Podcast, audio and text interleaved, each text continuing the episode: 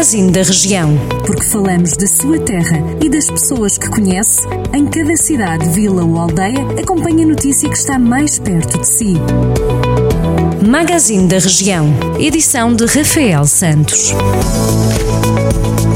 por Tondela que começamos a ronda pelos conselhos do distrito de hoje. O campo de jogos de Campo de Besteiros foi alvo de vandalismo.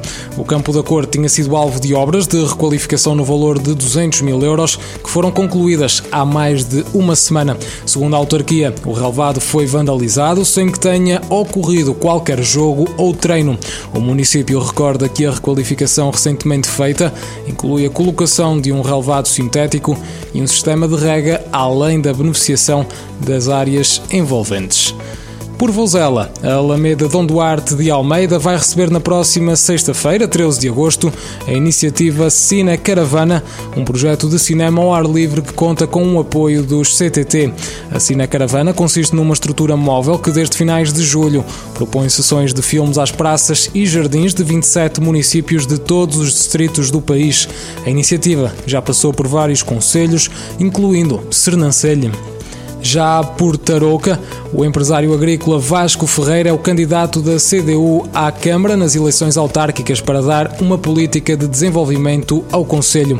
O candidato, de 43 anos, militante do Partido Comunista, que com o Partido Ecologista Os Verdes forma a Coligação Democrática Unitária, afirmou que o Conselho registra um despovoamento muito grande, sustentando que há forma de combater esta situação o cabeça de lista apontou uma dinamização precisa e objetiva do ponto de vista turístico do Rio Varosa, proposta que remonta após 25 de abril. Já o município de Vila Nova de Paiva vai acolher, até ao próximo dia 13 de agosto, uma exposição itinerante sobre a temática da economia circular da Associação de Municípios do Planalto Beirão. Nos dias 9 e 10 de agosto, a exposição esteve junto à Câmara Municipal e desde esta quarta-feira até à próxima sexta, ou seja, até ao próximo dia 13, vai estar junto ao Parque Urbano de Vila Nova de Paiva.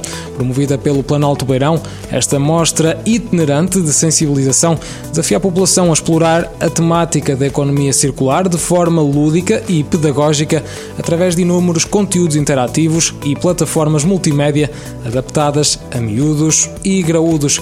Ficam aqui algumas das notícias que marcam a atualidade da região. Pode sempre continuar a acompanhar-nos em jornaldocentro.pt ou através de 98.9 FM. Jornal do Centro, a rádio que liga a região.